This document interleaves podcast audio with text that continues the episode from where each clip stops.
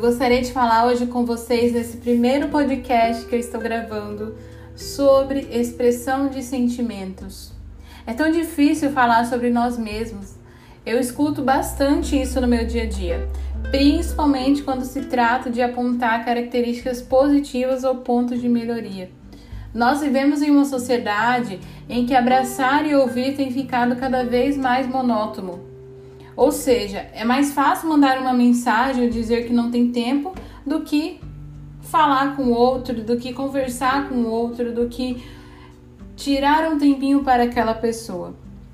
É difícil falar sobre isso porque muitos dirão não ser a realidade, mas é a realidade sim.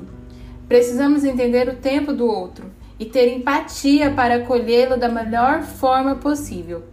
É difícil falar sobre nós, é difícil se expressar, é difícil entender que eu preciso da opinião alheia. Lógico, opiniões construtivas. Não vamos pegar qualquer opinião e achar que isso vai ser válido para a nossa vida porque é uma opinião do outro.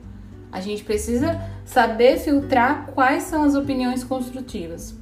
Ah, outra coisa importante a se falar Muitos se fecham ou se escondem atrás do celular porque muitas, muitas vezes foram criticados, surrados pelas opiniões sem escrúpulos e nem um pouco de compaixão.